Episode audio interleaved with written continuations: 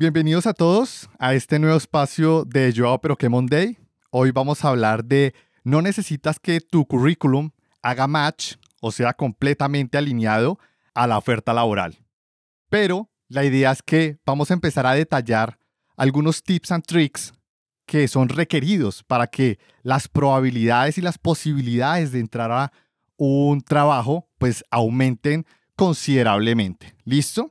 Vamos a empezar, Héctor, si te parece bien, hablando de algunos tips que tengo y vamos a irlos discutiendo, ¿te parece? De una, hagamos así entonces.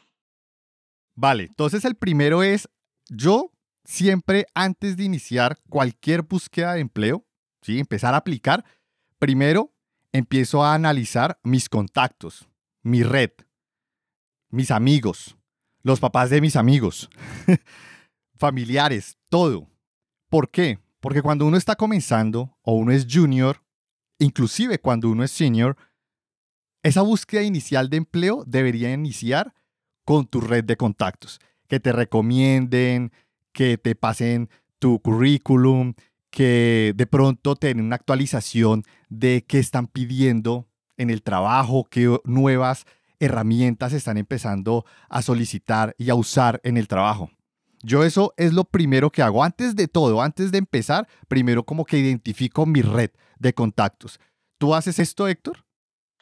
Sí, de hecho, fíjate que precisamente por eso he tenido suerte que los últimos empleos me han aparecido prácticamente que solos. O sea, no, no he tenido que ponerme a buscar vacantes en LinkedIn, en portales de empleo o algo así, sino de manera orgánica llegan a suceder. Y eso es lo mejor, no hay ese estrés psicológico y ahí es cuando uno se da cuenta que construir una red de trabajo, de parceros, de amigos saludable, ayuda muchísimo a tu crecimiento profesional. Claro, eso al comienzo va a ser todo un reto, porque pues muchas personas que están iniciando en este momento no tienen contactos, pero igual yo les aconsejo hacer lo siguiente. Si ustedes tienen algún conocido amigo, no amigo, contacto, lo que sea, pero que esté en otra área, por ejemplo, administración de empresas o contaduría, lo que sea, esas empresas tienen áreas de tecnología. Pregunten a ver si pueden de alguna forma crear un puente con el gerente o con alguna persona de ahí. Yo creo que también hay que aprovechar esos recursos porque nos ahogamos en un vaso de agua a veces no vemos todos los recursos que hay a nuestro alcance por, porque queremos encontrar muy rápido el siguiente empleo. ¿Vale? ¿No te ha pasado, Héctor, que hay veces que cuando tú quieres algo, a veces como que no te das cuenta que pequeñas acciones pueden llevarte allá, pero por tu desesperación o por tu ansiedad, ¿no lo ves? Sí, fíjate que me, ha sucedido. Por ejemplo, una vez que pues estaba activamente buscando trabajo y me habían referido a uno. Pero eh, precisamente en esa desesperación de decir, ya quiero entrar, quiero que todo suceda además, luego me di cuenta de que a lo mejor si me hubiera esperado un poco más, hubiera hablado con otras personas, hubiera visto mejores oportunidades y que de hecho me di cuenta de eso porque pues el trabajo que estaba aplicando no, no me aceptaron. Entonces fue así como que creo que debía haber sido un poco más paciente. sí, a mí también me ha pasado y es súper difícil porque a veces uno cae en el error de o me lanzo muy rápido y desesperadamente a buscar algo que no veo el panorama completo, o me voy al otro extremo, me vuelvo más laxo, más lento, pero a tal punto que dejo pasar oportunidades que de pronto era la oportunidad. Entonces, como todo como tener un equilibrio. Y la idea también de la charla de hoy es lograr ese equilibrio, es lograr también identificar todos esos recursos y sacarles el mejor provecho. ¿Listo? De eso se trata la charla del día de hoy. Ahora, listo, vamos a suponer que definitivamente tu red de contactos no es posible entrar al área tecnológica, a este rubro. O sea, no hay forma o es muy difícil por alguna razón y es normal que pase cuando estás comenzando. Entonces vas a empezar a buscar oferta laboral. ¿Listo? Y empiezas a buscar, y empiezas a buscar LinkedIn, plataformas de empleo, etc. Pero, ¿qué ocurre cuando en estas ofertas laborales se listan una serie de lenguajes, una serie de tecnologías que tú no tienes idea, que jamás has tocado.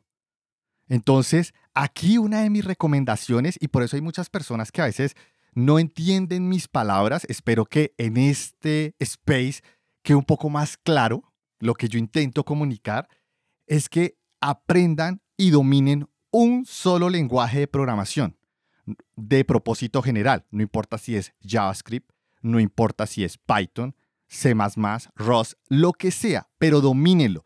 Créanme, hoy en día dominar un lenguaje de programación con los recursos que se tienen y con las plataformas de learning que hay y de práctica en línea que hay, el tiempo es muy reducido. Pueden dominarlo en cuatro a seis meses. Claro, ustedes van a decir, ah, pero eso no es lo mismo hacer un senior. Yo sé, pero técnicamente lo dominan. Ahora, de ahí a implementarlo en diferentes áreas es otro cuento, pero ustedes están comenzando. Hablo más que todo por los juniors, ¿vale?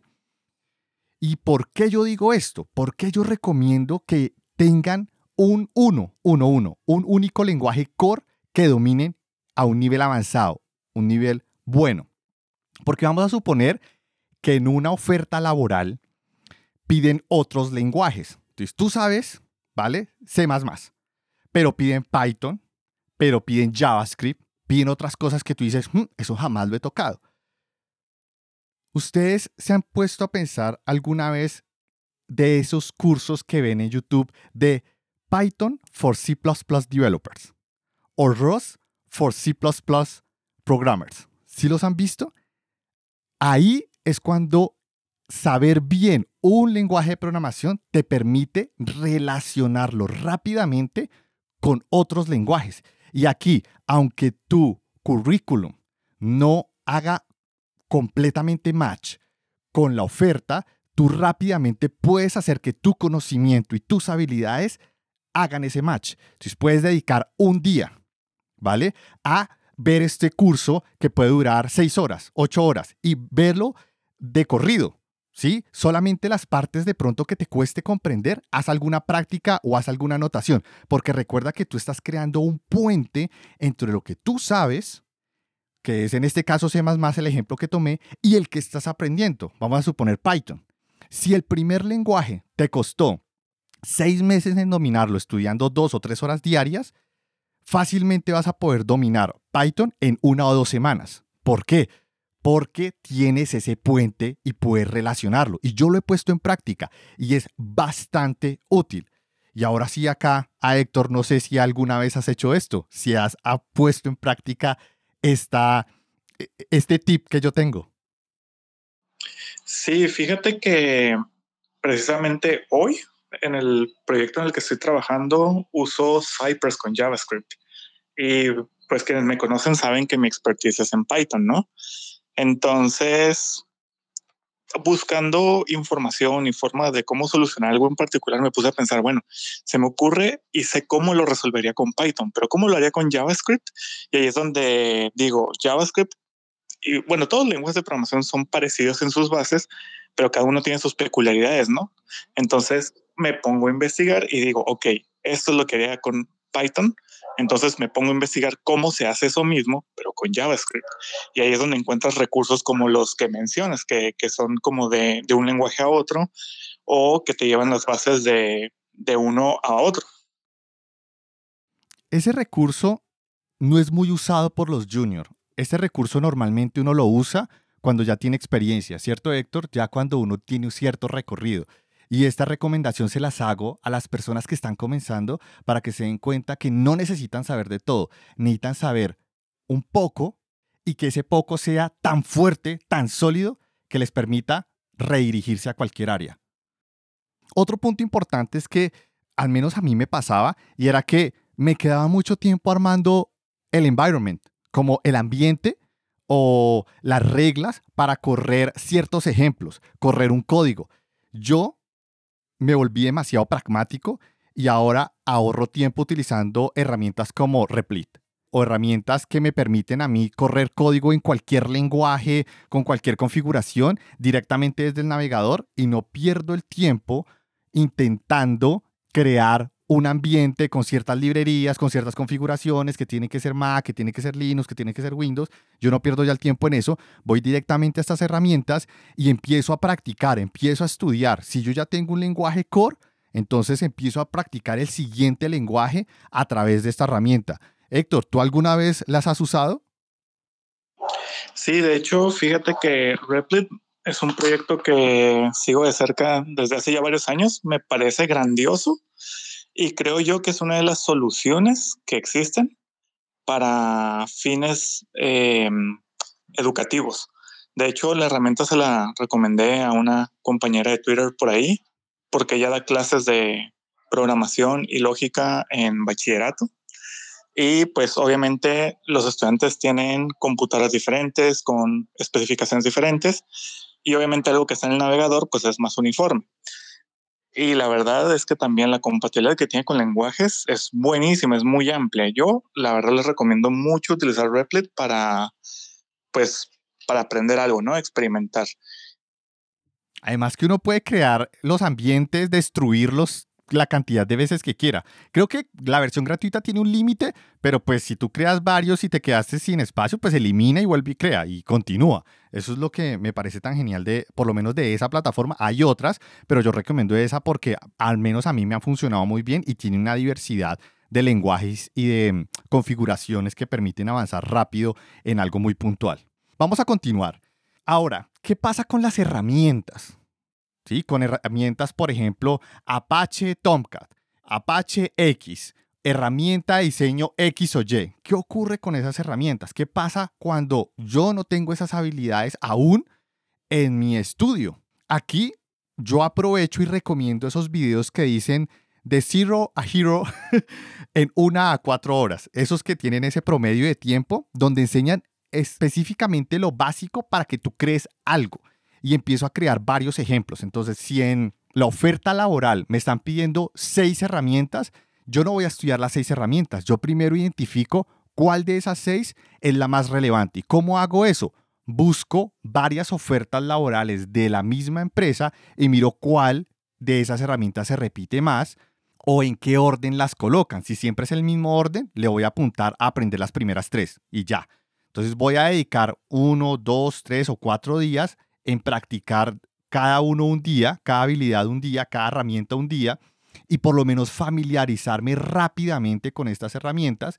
Y no necesito yo ser experto. Recuerden, si usted está aplicando un trabajo de junior, a usted no le van a exigir saber el 100% de algo, pero sí le van a pedir que comprenda rápidamente cómo funciona, cómo se usa, cómo se configura, cómo se despliega, ¿vale? Y eso ustedes lo deben ya tener desde el comienzo.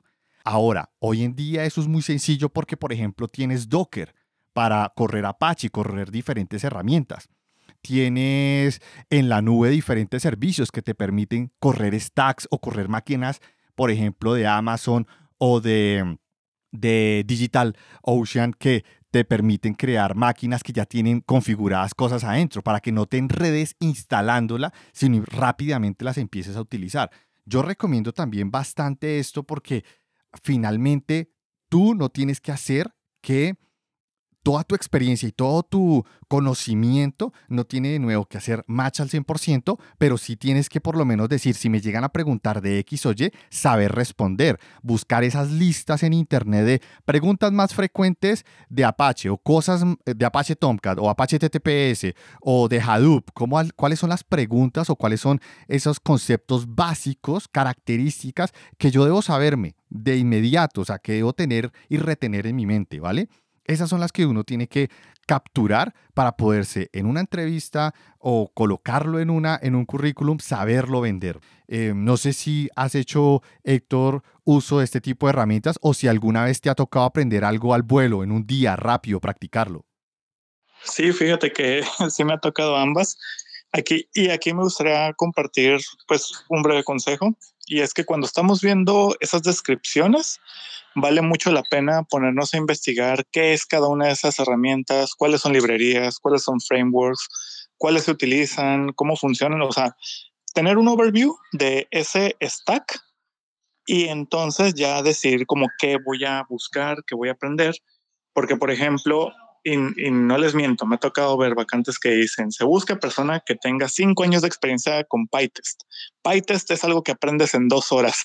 Entonces, eh, ser consciente de eso es, es, importante. Y ahora, aprender herramientas antes de, sí, sí me ha pasado. Un fin de semana antes de, de comenzar el proyecto en el que estoy, me tocó aprender Cypress y pues ahí estoy, eh, llevándola muy bien, pero pues sí, uno, tiene que tener esa disposición de apertura de ver cómo me voy a adaptar a lo que se necesita. Sí, buen punto. Yo cuento aquí una, una anécdota y es, por ejemplo, a mí una vez me pidieron armar un proyecto en Terraform. Yo había tocado Terraform, pero ejemplos súper básicos. Terraform es una herramienta de infraestructuras code. Tú programas en Terraform, creas una serie de instrucciones, lo despliegas y el lenguaje o la herramienta, que es de HashiCorp, te despliega las máquinas virtuales, el networking, la security list, todo en la nube, en la nube que tú elijas. Puede ser Amazon, Azure, Oracle, en la que tú quieras. Y el problema era que, pues yo sabía lo básico, medio configurarlo y ya, y me estaban pidiendo un proyecto y el proyecto duraba tres semanas y tenía dos semanas para aprenderlo. Entonces, ¿qué hice? Me conseguí rápido un video en internet, dos horas. Tan, empecé a hacer varias prácticas. Luego me tengo la suscripción a O'Reilly y empecé a leer un libro recién salido. La ventaja de O'Reilly es que los libros tú tienes acceso a como seis meses antes de que se publique el libro, a la versión como draft del libro. Y preciso había uno de Terraform recién salido del horno. ¿Qué hice? Empecé a estudiarlo. En casi en semana y media me devoré el libro capítulo eh, casi que diario. Y cuando llegó el proyecto, fácil. Organicé el proyecto, seguí todas las recomendaciones, no me puse a inventar. Terminó el proyecto en las tres semanas y todo quedó perfecto, me felicitaron y mejor dicho, y todo el mundo decía, uy, pero sabe bastante. Y yo, sí, claro, claro, sé bastante. Pero no, realmente uno tiene que tener esa habilidad para poder rápidamente tomar el conocimiento de otros lenguajes. Y de nuevo, eso se logra dominando uno. Con que tú domines uno y sepas bien cómo desbaratarlo, errores, darle la vuelta, créeme que aprender cualquier otro, leyendo un libro, viendo un video, se te queda muy rápido porque tú estás en la marcha aplicándolo. Ese, ese, fue bonito, ese, ese me gustó, esa experiencia en esa época. Acá hay un punto importante, Héctor. ¿A ti alguna vez te han pedido tu CV en PDF y en LinkedIn al tiempo? Ya, el que se autogenera con, con LinkedIn. Eh, no, me han pedido el enlace pero no el, PDF. Exacto, el, enlace siempre lo piden, muy bien, pero también te piden un CV en PDF construido, personalizado por vos. Así es, o por el formato de la empresa, que generalmente consultores y empresas grandes tienen. Ah, ok, ok. Bueno, yo les cuento, yo, pues ustedes saben que he trabajado en varias empresas grandes y en estas empresas siempre piden el CV en PDF, el currículum en PDF, y siempre piden que conectes su servicio con LinkedIn.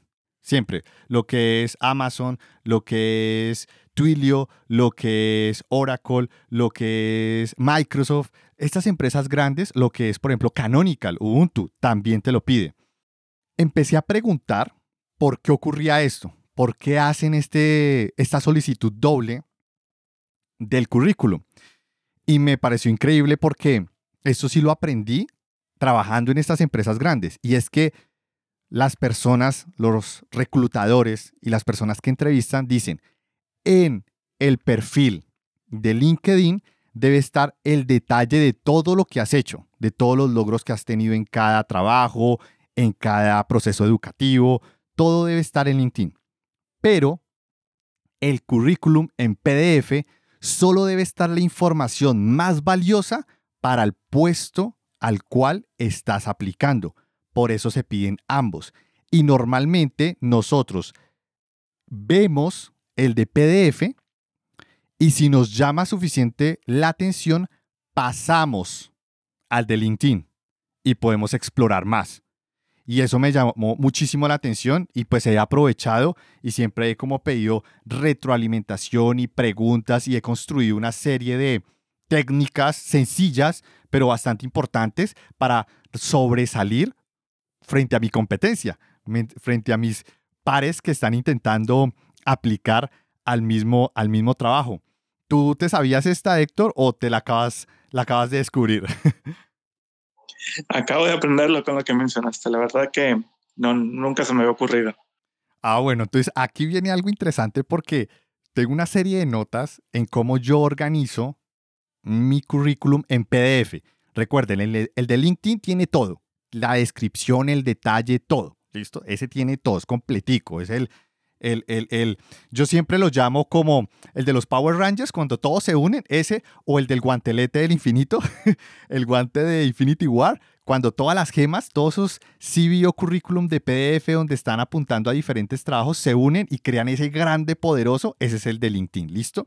Entonces, esas pequeñas gemas o esos pequeños currículums tienen una serie de características. Yo les voy a compartir los tips and tricks que yo aplico y voy a dar las razones de por qué los uso y los otros no. Y pues ahí conversamos con Héctor si está de acuerdo, si no está de acuerdo y cada quien decide cómo lo organiza. Porque reitero, esto es como yo lo hago. Entonces, primero, tener una distribución del contenido es clave. Recuerden, nosotros leemos de izquierda a derecha, de arriba a abajo. Así es. Por esa razón, yo voy en contra de los formatos en columnas, porque rompe con la vista. ¿Sí? Como que, listo, veo la parte de arriba, que es su nombre o la descripción, y después veo una columna, después veo otra columna, y entonces hago como bloques de visuales, y yo siento y he podido percibir que no es el mejor formato. Yo por lo menos dejé de usar ese formato hace bastante tiempo. Tú y yo es un formato por filas. La primera fila, ¿sí? La primera fila tiene título y descripción. Ahora, antes de continuar, me gustaría preguntarle a Héctor, tú has utilizado formato así con columnas, donde en un, el lado izquierdo tiene skills, eh, contacto, y en el lado derecho tiene la experiencia y la educación? Sí, mira, yo, yo creo que ya a, a, estas alturas del partido he usado todos los formatos habidos y por haber. y efectivamente el de columnas pues es muy típico. Ya sé que esté de un lado de, o de otro la información, pero los encontramos así, entonces bastante común. Sí, es bastante común. Yo por lo menos no lo uso. Yo sí ese, no hago uso de ese formato. Yo sí prefiero el formato de filas. Aprovecho bien el espacio y hago una distribución que sea armónica visualmente porque tampoco es embutir contenido, sino colocar contenido clave, ¿vale? Entonces, en la primera parte, o en la parte de arriba, que es en la parte superior, uno coloca el nombre su nombre, clarito, ¿sí? Y coloca la descripción, algo acerca de ustedes. Pero ese acerca de ustedes tiene que ser una narrativa, tiene que ser un mensaje vendedor, tiene que tener una, tiene que estar usando un argumento que al mismo tiempo justifica, pero explica por qué eres la mejor opción para ese, ese trabajo o ese, mm, ese empleo que están ofreciendo. ¿Listo? Entonces, aquí yo qué recomiendo. Muchas veces nosotros no tenemos esas habilidades de redacción. Yo, porque las he ido construyendo a lo largo de los años, leo libros, he ido a talleres y cada vez como que mejoro y siento que se me es más fácil escribir. Pero muchos de ustedes pues no tienen ese tiempo y esa experiencia. Pues hay una súper herramienta que se llama inteligencia artificial y hay una muy buena que se llama OpenAI. Entonces, ustedes le pueden decir algunas palabras, algunas frases y hacer que esta herramienta les ayude a redactar ese mensaje vendedor. Le voy a preguntar a, mm, a Héctor, ¿tú redactas estos textos de tu CV o tu currículum en PDF realmente que tengan un sentido vendedor? Sí, de hecho, la descripción es, es algo que, que, hago a mano, realmente. No se me ha ocurrido utilizar estas herramientas de inteligencia artificial. Las he utilizado para, para otras cuestiones, eh, pero no para el currículum. Y lo que yo hago, en mi caso, pues soy una persona que hizo un cambio de carrera, ¿no? Entonces, brevemente explico cuál fue el motivo y qué ventajas me da el haber hecho eso, ¿no? Entonces, por ejemplo, si trabajo en QA Automation, pues hago énfasis en que vengo de una carrera donde hay contacto con las personas, con los usuarios, eh, que se tiene visión de negocio y pues se aplica ahora en la parte técnica. en la descripción, en mi caso, pues no he usado herramientas de inteligencia artificial. Yo hago esa descripción manualmente y lo que menciono es que al ser yo una persona que cambió de carrera, ¿cómo es que esa experiencia anterior aporta al trabajo al que quiero aplicar, ¿no? Entonces, vengo de un área administrativa con visión de negocio y lo llevo a la parte técnica. Genial, genial. Y hacia allá es un punto al cual quería llegar, Héctor, porque muchas personas están haciendo un paso de otras carreras hacia tecnología. Y también deben saber que ese cambio y esas carreras que ustedes ya hicieron o esa experiencia que ya tienen les aportan para venderse mejor, para justificar, para explicar por qué ustedes son los que son y por qué son los mejores para el cargo y el puesto que están aplicando. ¿Listo? Entonces, yo siempre recomiendo que aprovechen, si vienen de otras carreras, cómo llegar a, a, tecnología, busquen de pronto textos u otras personas que ya hayan hecho ese recorrido y seguro van a encontrar un blog o un video o algo y tomen esos puntos claves y empiecenlos a interiorizar. También esas herramientas que ayuden a que ustedes tengan una transición fácil hacia el mundo de la tecnología. ¿Listo? Ese es un punto muy importante y por eso yo siempre digo que muchas personas que vienen de otras carreras tienen un superpoder cuando vienen o cuando llegan a tecnología porque saben trabajar en equipo, saben organizarse o saben cumplir ciertos documentos que o saben diligenciar documentos y redactar que muchas veces nosotros en tecnología cuando iniciamos no lo sabemos y son cosas que se aprecian mucho en diferentes empresas, ¿vale? Listo, vamos a continuar. A ver, cuando yo digo que ustedes tienen que redactar esa descripción y ajustarla con las palabras claves que están en la oferta laboral, no quiere decir que ustedes vayan a hablar Damier, no quiere decir que ustedes vayan a inventar, no. Es intentar buscar alguna experiencia, alguna anécdota, narrarla y combinarla con las palabras claves que están en la oferta laboral.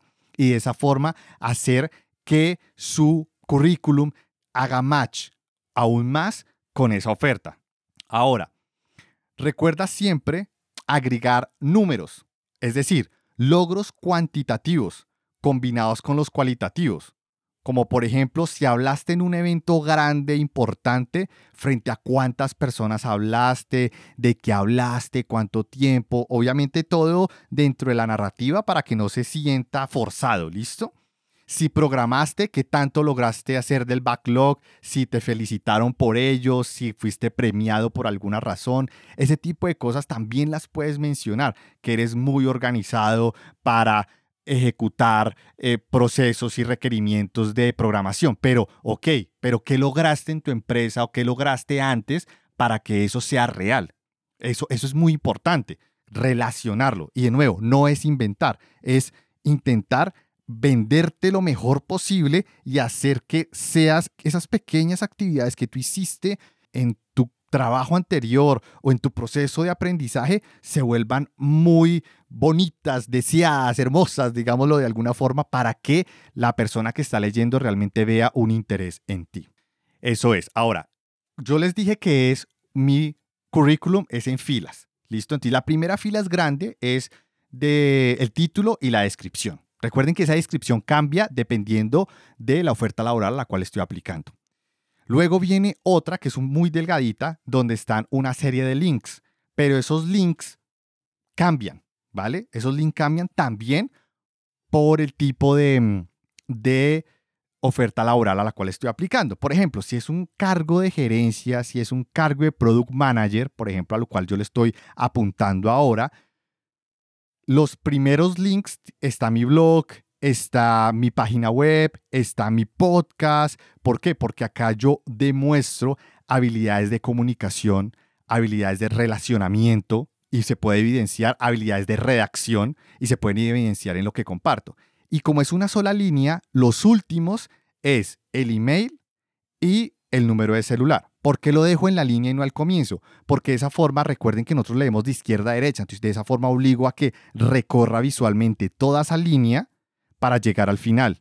Y, e intento de alguna forma persuadir para que entre y vea y escuche algo de lo que he hecho. Tú Héctor, ¿has utilizado esta táctica o lo has utilizado de esta forma, ese, esa área de contacto y links que uno comparte?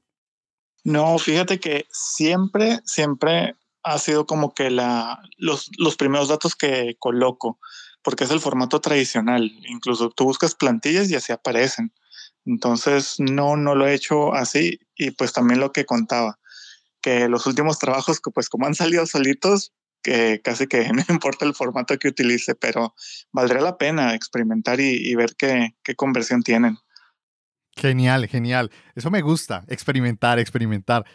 Genial. Ahora, la primera persona que me hizo el request es Javier. Dale, Javier, tu pregunta. Bueno, eh, una de las preguntas que yo tengo, por lo menos yo, eh, la experiencia que tengo, tengo 10 años de experiencia en, en proyectos de ingeniería, procura y construcción en el área eléctrica y de automatización. Eh, yo soy de Venezuela, pero me vine a Medellín y obviamente allá en Venezuela trabajaba siempre en el área petrolera, pero estoy en una ciudad donde el petróleo no, no tiene nada que ver, no pinta nada acá en Medellín, pero sí la tecnología. Entonces, todos los proyectos que tienen que ver con la, con la ciudad están enfocados a lo tecnológico, por eso me, me he querido como que encontrar un espacio para meterme y poder volver a la palestra laboral profesionalmente. Y una de las cosas que más me llamó la atención es que esta comunidad es, es como muy, es muy amigable. O sea, encuentro mucha gente que comparte conocimiento, que investiga y comparte, que recomienda y, y la verdad que en 10, 11 años nunca vi una comunidad de ingenieros civiles o una comunidad de ingenieros electricistas que se comparta tanta información o de cómo es mejor calcular tal cosa. Entonces, por eso quise como que entrar en, en este mundo. Mi pregunta es, tengo dos preguntas. Una, por lo menos yo ahorita comencé con desarrollo web, hice un curso de desarrollo web donde vi lo básico, que parece ser que todo el mundo empieza por lo mismo que HTML, CSS y JavaScript.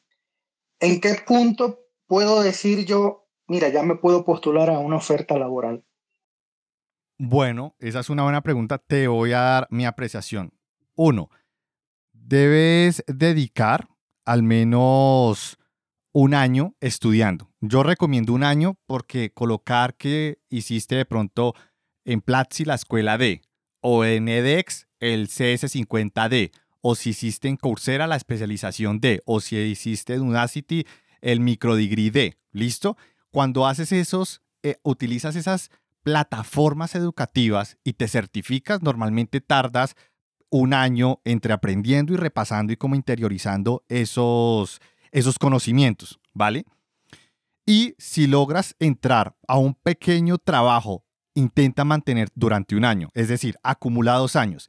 Con esos dos años, yo sé que son los años más duros, los más difíciles, yo lo sé, yo lo sé, pero con esos dos años base, con un trabajo que de pronto ni te guste ni te pagan bien, pero que puedas tenerlo dentro de tu currículum y al mismo tiempo que hayas tenido una buena educación en línea, no necesitas tener un título universitario, hubieras tenido una buena educación en línea, ya puedes estar aplicando a cargos, por ejemplo, de un Canonical o de un IBM o de un Microsoft. En serio, no les estoy mintiendo. El tema es que las personas no se saben vender, no aprovechan todos los recursos que tienen, no redactan y organizan bien su currículum, no practican entrevistas. Entonces, eso ustedes lo tienen que constantemente estar practicando, constantemente deben estar evolucionando.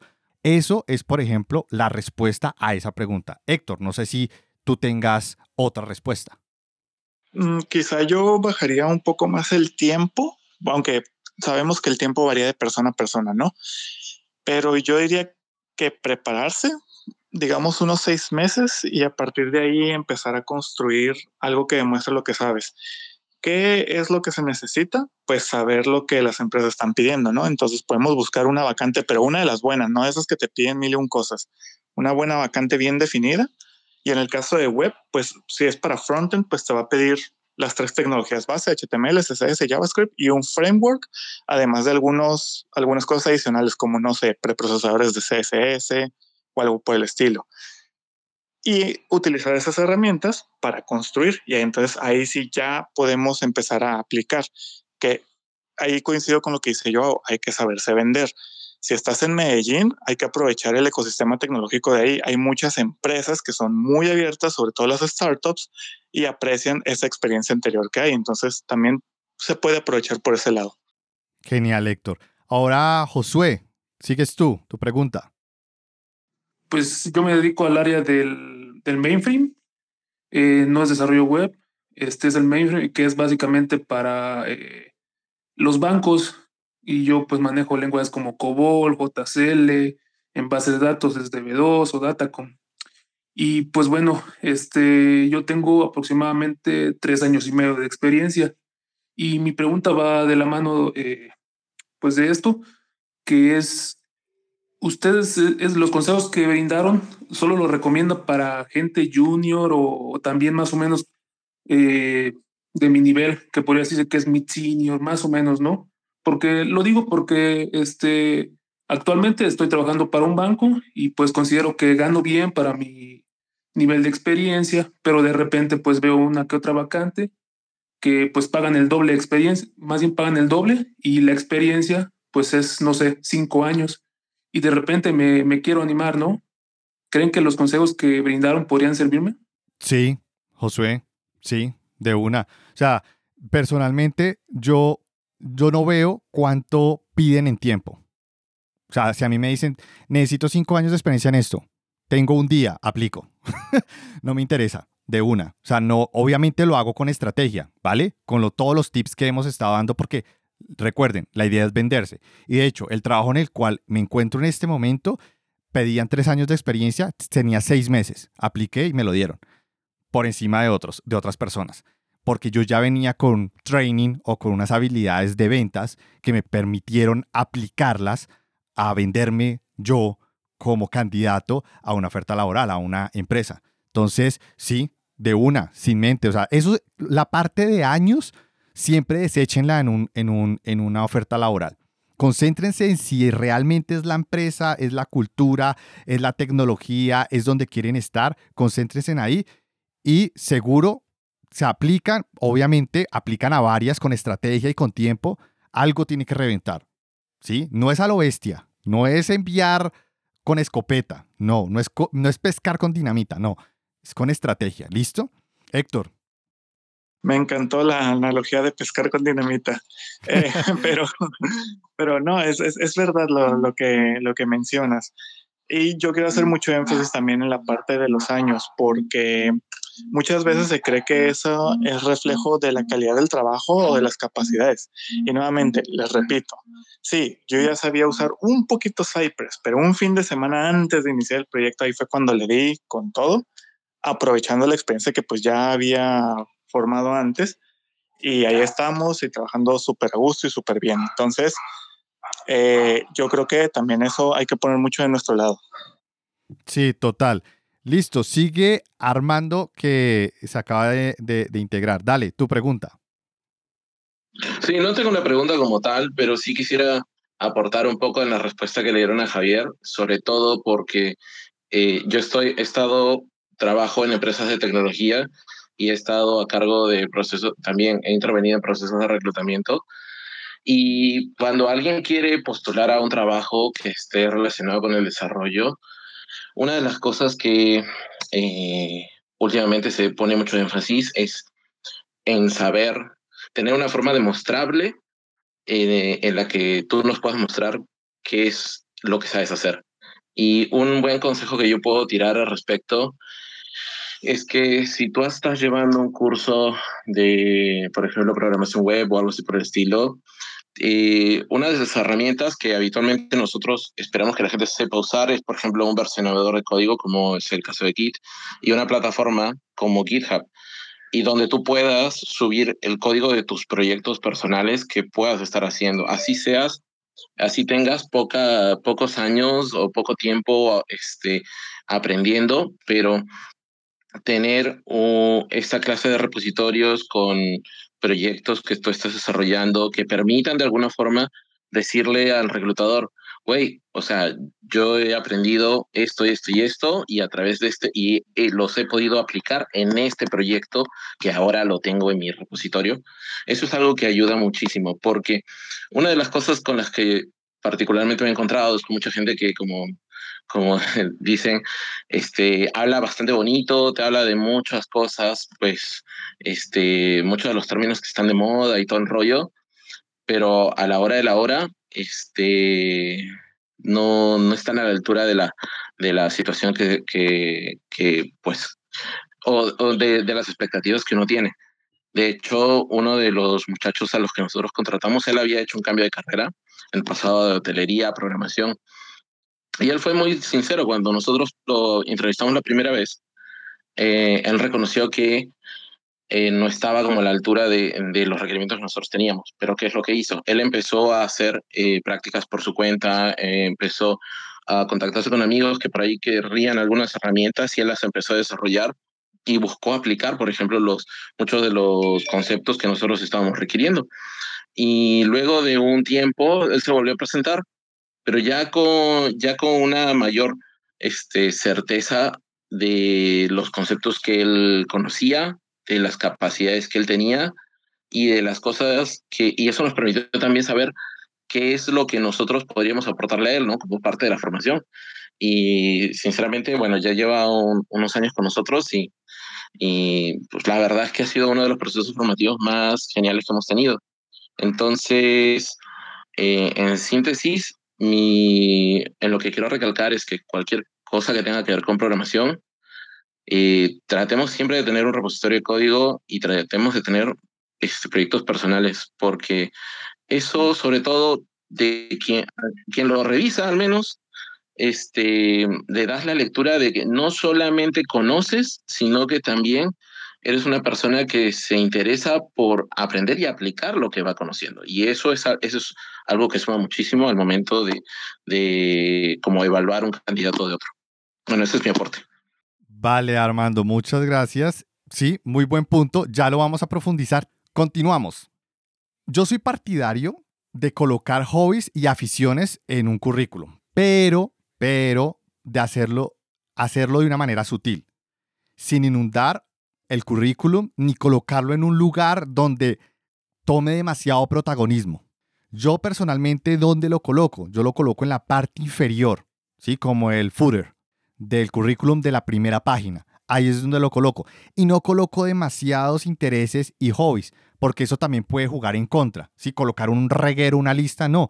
Uno debería tener uno, máximo dos hobbies y unos dos o tres intereses máximo y ya colocarlos algo que realmente tú quisieras que las personas sepan de ti, no más. Y solo nombrarlos, nada de descripción, nada de un cuento, nada de eso, nada de una narrativa.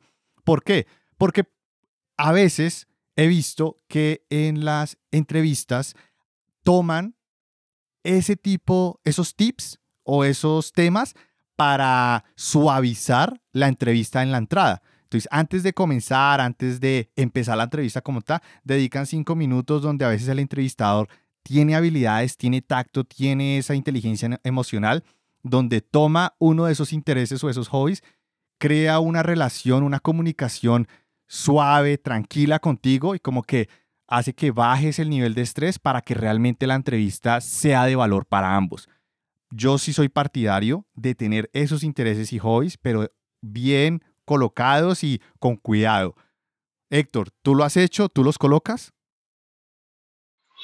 Sí, creo que mm, ayuda también a reflejar un poco la personalidad de los candidatos y nunca está de más porque somos humanos, hay cosas que nos gustan, hay cosas que, que disfrutamos y me parece interesante compartirlo.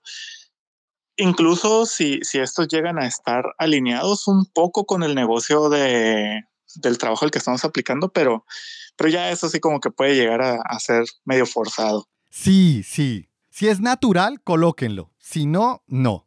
Sí, es, exacto. Entonces, eh, más que nada por eso, por, por mostrar un lado humano que, que es válido. Perfecto, genial. Listo.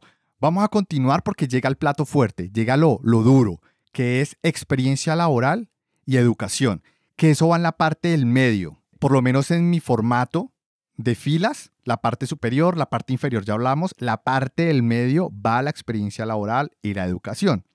Ahora, recuerda que no es inventar, es narrar y tratar de vender, de argumentar por qué tú eres el mejor candidato y que tanto la parte técnica como tus habilidades blandas se vean reflejados en diferentes logros que has obtenido y ahí debería ir la descripción.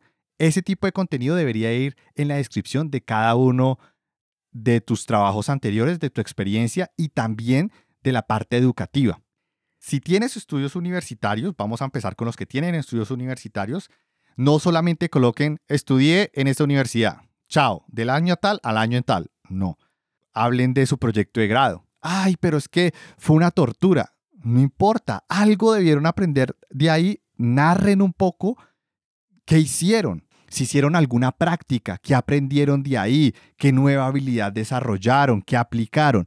Aprovechen esas descripciones para que vendan sus diferentes habilidades y conocimiento y que haga match con la oferta laboral. Eso sería para las personas que tienen estudios universitarios. Ahora, ¿Qué pasa cuando no tienes estudios universitarios en tecnología? Porque puedes que los tengas en otra área, pero en tecnología, ¿qué haces? Entonces les voy a dar algunos consejos. ¿Listo?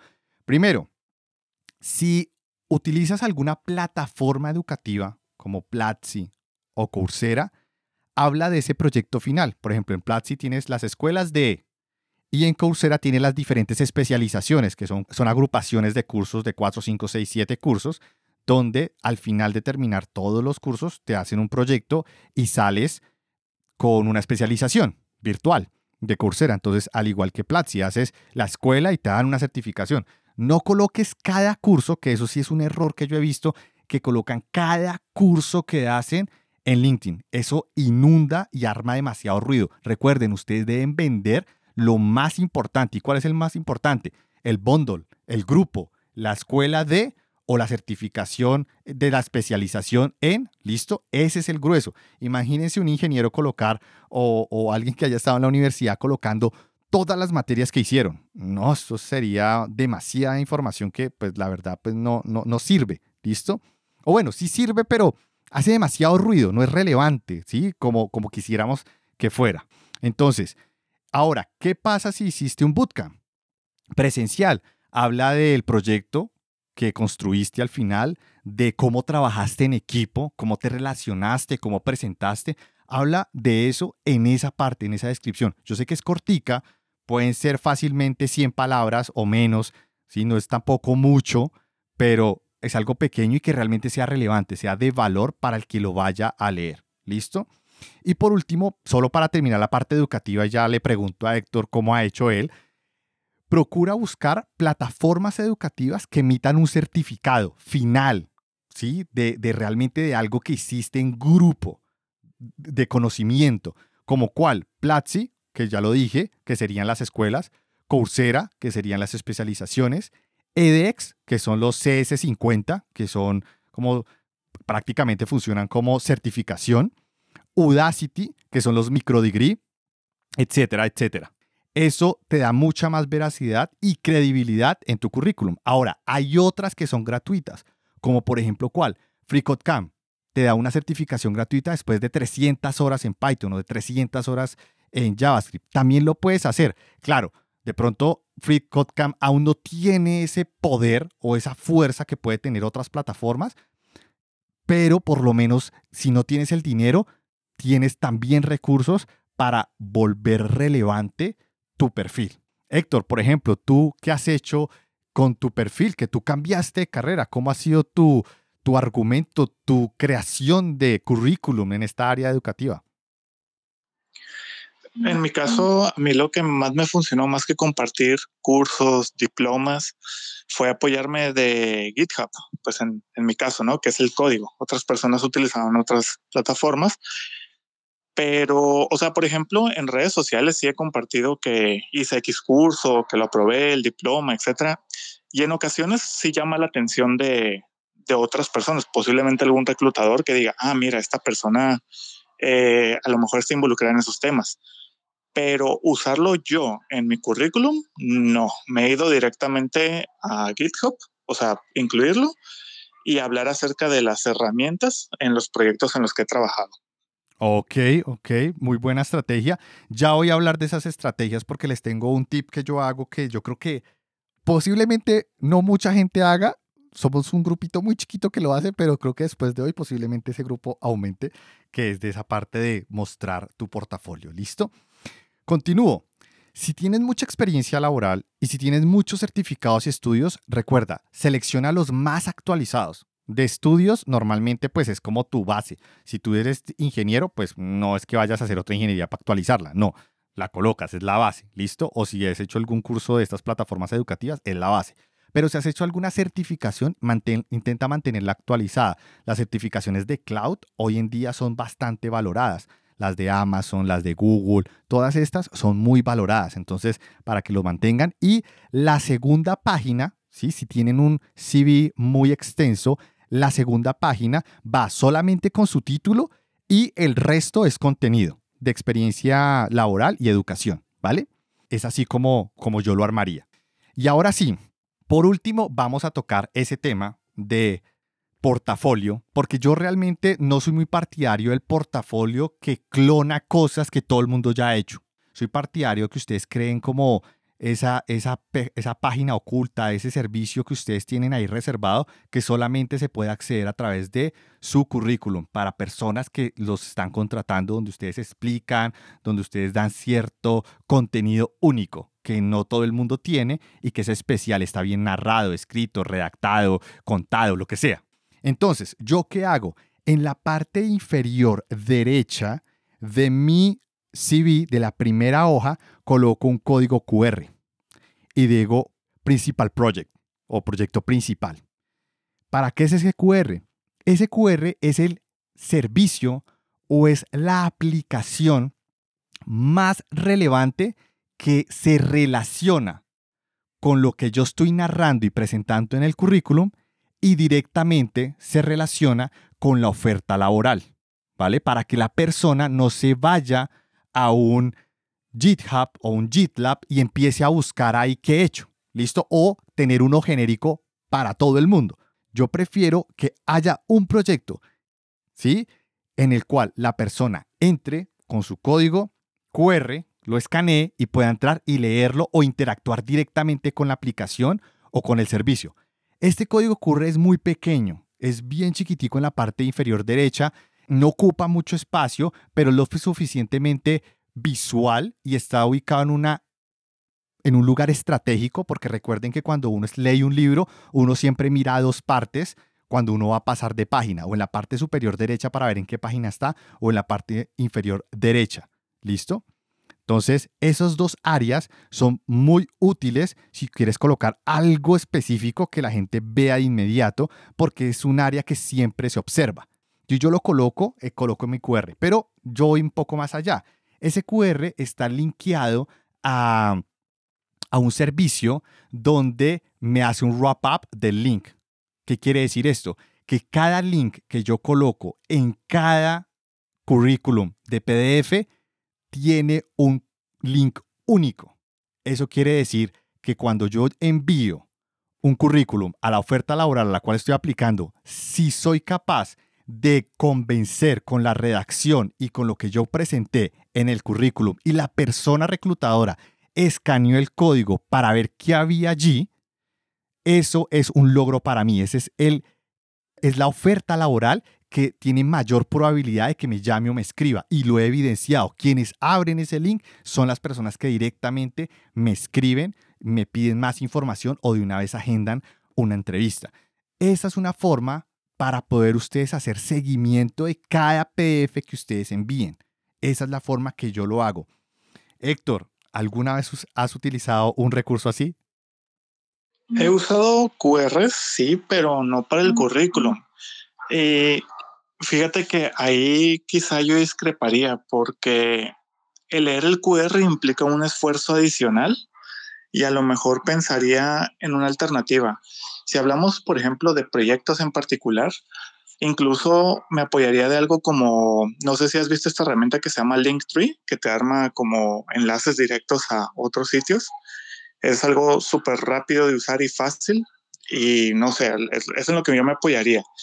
Eh, fuera de eso, no sé, a lo mejor en tu experiencia nos puedes contar qué tan efectivo es el QR. Bueno, yo por ejemplo, la última vez que, que busqué cambiar de empleo, eso fue el año pasado, no cambié de empleo, envié en 15 días, envié 20 currículums, porque yo no envío muchos al día, porque recuerden que yo ajusto e intento que cada currículum se venda lo mejor posible para un puesto específico, entonces por eso tardo bastante, soy más estratégico. Esa fue la primera vez que lo usé, fue arriesgado, diferente, pero de los 20 que envié, 11 escanearon. Y de esos 11, 7 me llamaron. Solamente los que escanearon me llamaron. Del resto, no me llamó nadie. Ni me agendó para una entrevista ni nada. Por lo menos en esa única experiencia me ha funcionado y estoy volviendo a poner la prueba. Y me gusta porque es algo que no todo el mundo usa y a veces la novedad pega. Y por ahí dicen, el que pega primero pega dos veces. Entonces, yo aproveché y estoy utilizando ese recurso. Me gusta tu idea de Linktree y de otros servicios donde lista una serie de proyectos, pero igual es un esfuerzo también abrir el link y buscar cuál se adaptaría mejor al currículum, al que estás presentando. Entonces, yo soy simplemente lanzo un gancho, una pesca, un anzuelo, ¿sí? A ver si pican, obviamente, para que abran el link y vean un proyecto muy relacionado con lo que me están pidiendo, ya sea lo que sea, ¿sí? De hecho, hay ofertas laborales a las cuales yo mm, he tenido que construir cosas nuevas para poder que ese código realmente sea relevante y cuando lo abran vean algo que sea útil y que puedan interactuar, porque me gusta que sea una aplicación que puedan interactuar y que hay un botón como de ayuda donde si lo abren va a ver como todo lo que yo hice para construirla. Entonces, la arquitectura, las herramientas, el código, todo, ¿sí? Pero es un botoncito de ayuda en un lado y el resto es una aplicación para que puedan interactuar, ¿sí? Entonces, por ejemplo, a mí me ha funcionado, es diferente, ¿sí? Sí tienes razón, Héctor, es un esfuerzo mayor, pero mira que lograr venderte a través de solo texto, a través de solo redacción, para que una persona tenga que abrir el celular y escanearlo, yo creo que te evidencia que lograste convencerlo, lograste algo más a través de tu currículum. Entonces, no sé, también es una apuesta. Recuerden, yo tampoco es que ocupe mucho espacio, es muy pequeño en la parte inferior al lado de, de hobbies y al lado de mm, intereses, donde lo coloco, le pongo una pequeña descripción y ya, pero no es tan, no es invasivo. Hay que ser también, de nuevo, tener un equilibrio visual. Igual los dejé pensando, ¿cierto, Héctor? Sí, sí, porque mencionas esto, esta, esta parte final, ¿no? De que, ok, sí es un esfuerzo adicional, pero si tienes una forma de medirlo y logras ver movimiento en ello, pues también da para pensar. Igual, si ya están trabajando y no están buscando empleo, pero quieren ponerlo en práctica, háganlo. Háganlo, a ver si, a ver si funciona, si les funciona. Porque lo bueno de tener un empleo en este momento es que pueden ponerlo en práctica, ver los resultados y si no les funciona lo quitan y si les funciona pues lo dejan para que cuando estén buscando pues tengan ese, esa relevancia. De nuevo, es cuestión de probar, cuestión de probar. Yo les traía ese tip porque es el que es uno que yo uso, no he escuchado a mucha gente que lo haga. Dos personas más que descubrí que lo hacían de mis compañeros de trabajo y no más, y el resto no, ni sabían que eso poner algo así no se les había tampoco ocurrido. Entonces, es interesante. Si ustedes van a crear un portafolio, no se dediquen a crear un montón de proyectos. Dedíquense a crear uno solo, pero que tenga muchas habilidades en uno. Que la base de datos, que la API, que DevOps, que infraestructuras code, que configuration management tools, que mm, templating tools, bueno, lenguajes de programación, la parte visual, servicios en nube, vayan agregando a un único proyecto diferentes elementos y creen un servicio Frankenstein, pero que funcione bien chévere, que se vea bien y que esté por debajo con una arquitectura coherente, pero pues no es como tal como la startup, sino sencillamente es para evidenciar que ustedes saben que ustedes pueden construir cosas. Yo personalmente, por ejemplo, tengo un proyecto que es chévere, que es un asistente virtual que lo tengo en Telegram, que ayuda a la pronunciación de las palabras en inglés. Entonces ustedes envían las palabras en texto, el sistema les envía un audio pronunciando esas palabras, ustedes le hacen un replay a esas palabras y le hace la corrección de pronunciación. Si quieren crear un diccionario con todas las palabras, ustedes pueden recibir un link donde pueden diligenciar, se abre una web view con seguridad temporal de cinco minutos, con unos tokens efímeros que se hacen a través de la seguridad de Telegram y obviamente todo eso, tengo más cosas allá asociadas, pero todo eso tiene una serie de características y desarrollos y también de servicios en nube que uso AWS, Twilio y otros, donde tengo un proyecto donde puedo mostrar que sé de varias cosas y sobre todo que domino un solo lenguaje, porque todo eso está construido con JavaScript. Todo, todo, todo, desde el front, el back, todo es con JavaScript todo está construido y también la parte de DevOps y la parte de infraestructura eh, as a code, también está todo con JavaScript. Entonces, la versatilidad de que yo utilice un solo lenguaje para todo, también la evidencio ahí, la explico. No sé, por ejemplo, Héctor o Andrés, que ya está subido, o las personas que quieran participar, que nos cuenten un poco cómo son esos portafolios, cómo comparten ese, ese conocimiento. Buenas noches. Por mi lado, He visto bastantes eh, aplicaciones, digamos que yo llevo ya bastante tiempo trabajando en tecnología y actualmente y desde hace más o menos 6, 5 años he venido participando directa e indirectamente en, procesos de selección también de programadores, específicamente de frontends. Em, una de las cosas eh, bastante interesantes que usted dijo ahorita sobre mm, tener algo, un factor diferenciador, eh, eso es vital es algo que, que, impacta bastante. Lo segundo es cuando ustedes tengan sus, sus portafolios, sus eh, proyectos a mostrar, no dejen eso abandonado, garanticen que los links que ustedes ponen funcionen, porque ya me ha pasado varias veces que ponen un montón de proyectos y ninguno funciona, las páginas están caídas, los dominios no funcionan.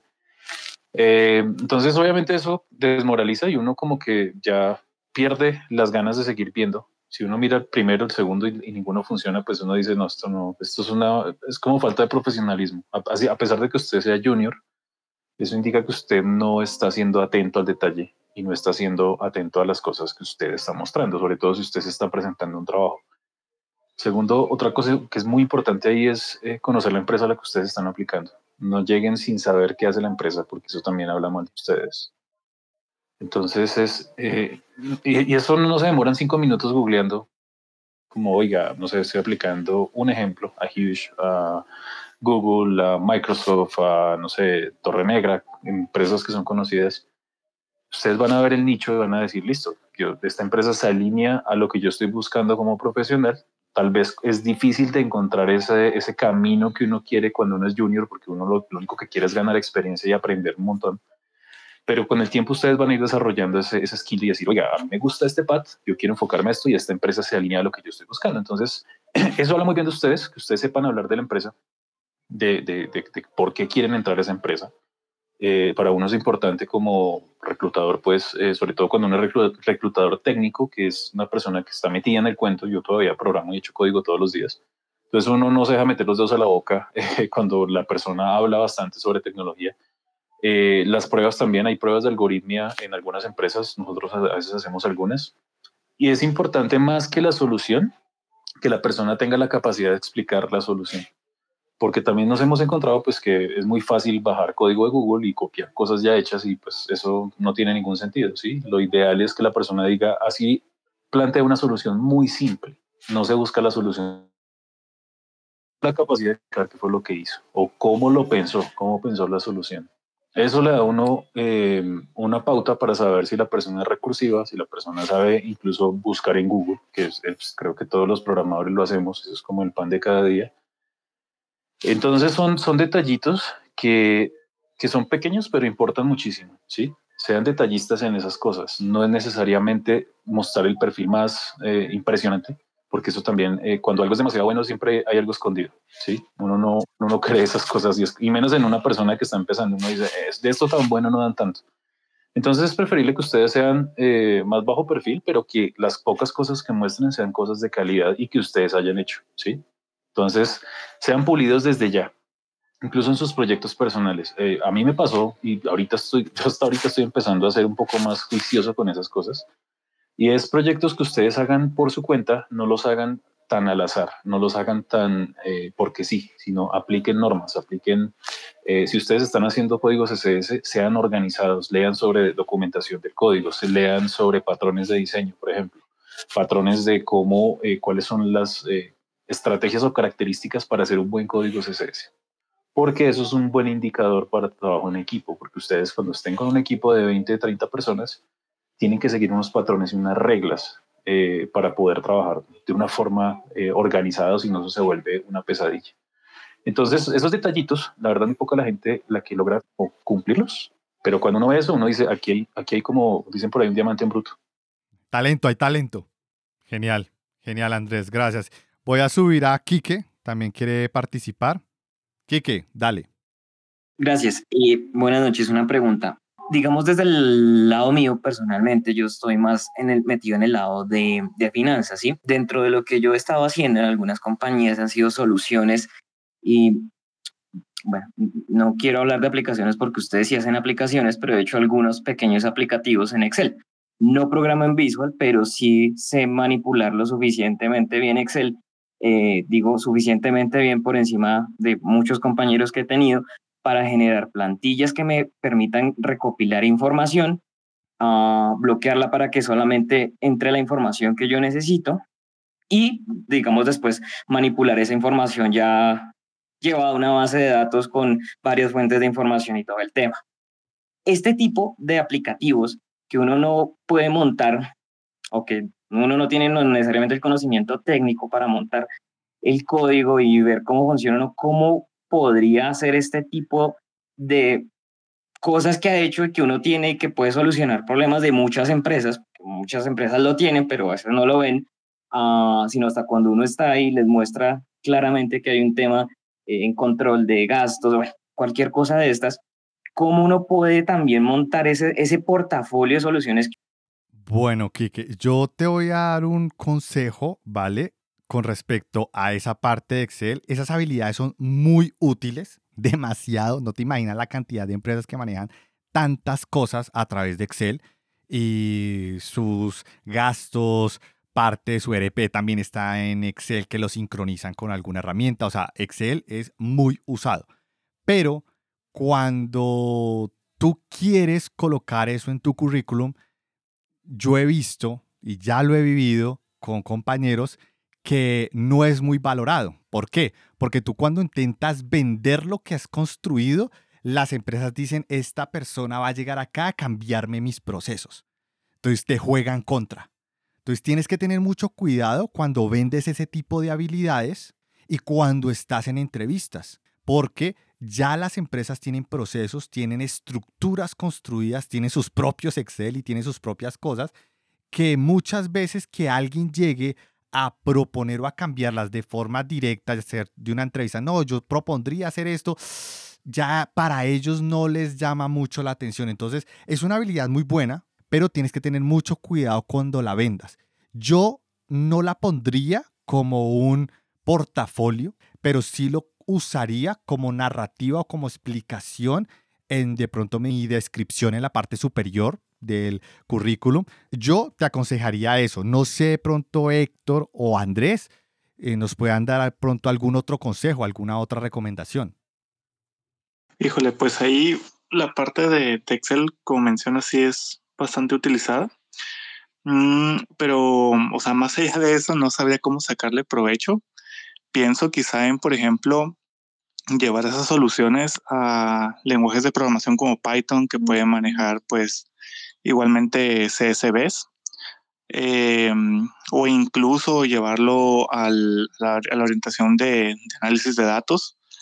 Mm, pero si lo seguimos, o sea, manejando sobre la misma línea de Excel, no sabría. Es que Excel es algo que sí se orienta muchísimo más a la habilidad que el, que el producto final, porque luego todos esos, esos archivos o los proyectos como tales son muy a las necesidades de, de las organizaciones. Sí, total, es muy cierto. Y le toca a Gabo, dale. Hola, muy buenas noches. Muchas gracias por el espacio. Mi pregunta va enfocada en esta parte del portafolio, porque por ejemplo en mi experiencia personal yo he trabajado para empresas. Ese trabajo que se realizó están, digamos, en repositorios privados a los que yo no tengo acceso e incluso he desarrollado dos proyectos personales, pero debido a las necesidades esos proyectos tienen que permanecer privados, no pueden ser públicos. Entonces, digamos, cómo exponer esos proyectos a los a los empleadores sabiendo que tienen que permanecer privados esos códigos. Muchas gracias. Vale, Gao, muy buena pregunta y eso yo lo viví también. En su momento, ¿qué hice? Creé un blog y lo que hago es, si no puedo hablar al detalle de esa herramienta, lo, lo hablé a nivel de arquitectura, de cómo construí, utilicé ciertas herramientas, de qué hacía, jamás mencionaba el nombre, ni la empresa, ni nada, pero lo vendía a través del el punto de vista de arquitectura. Y obviamente mencionaba ciertas herramientas, armaba mis gráficas bien bacanas, bien dicientes, que permitieran explicar qué es lo que hacía. Pero recuerda, en ningún momento exponiendo ningún tipo de información privada. Es la única forma que yo encontré y me funcionó en su momento tener un blog con esa información. Ya no lo tengo porque pues ya he hecho otras cosas, pero, pero en ese momento me funcionó de esa forma, ¿vale? Eh, Héctor, por ejemplo, ¿tú qué consejo, o Andrés, qué consejo le darías a, a Gabo? Sí, es verdad. Ese es un dilema cuando los repositorios están en, ya ni se diga repositorios privados, que son con cuentas a las que nada más están activas mientras trabajamos. Y lo que mencionas es, es muy bueno, otra forma de darle un poco de difusión sería, por ejemplo, a través de las charlas, cuando estas quedan grabadas o algo y se hablan acerca de esas, de esas soluciones.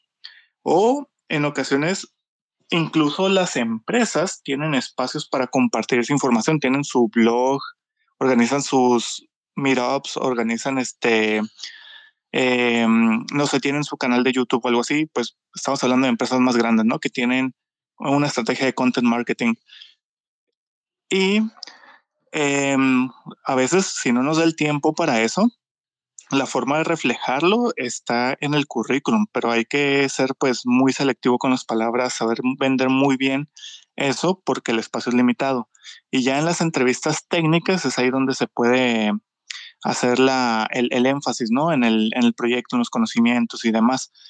Y es donde se habla de, de, ello, ¿no? Obviamente, si el entrevistador sabe y entiende, pues se puede avanzar, ¿no? Pero si es una persona que no sabe, también tenemos que ser muy honestos porque luego nos podemos meter en problemas que, que no nos tocan. Claro, claro, buen punto, buen punto. Y Andrés, tu turno. Sí, eh, específicamente es eh, como extrapolar lo que uno hizo a nivel de, código de arquitectura, tratar de, explicarlo pues con ejemplos como, como más orientados a cosas libres pero digamos, ahí, en mi caso, con una marca en específica muy grande, eh, era como una arquitectura muy, muy, muy especial solo para ellos.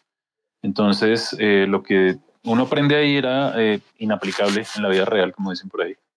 Entonces, eh, era más como coger las cosas específicas que uno podía sacar. Sí, cosas de JavaScript, de consola, cosas de ese estilo.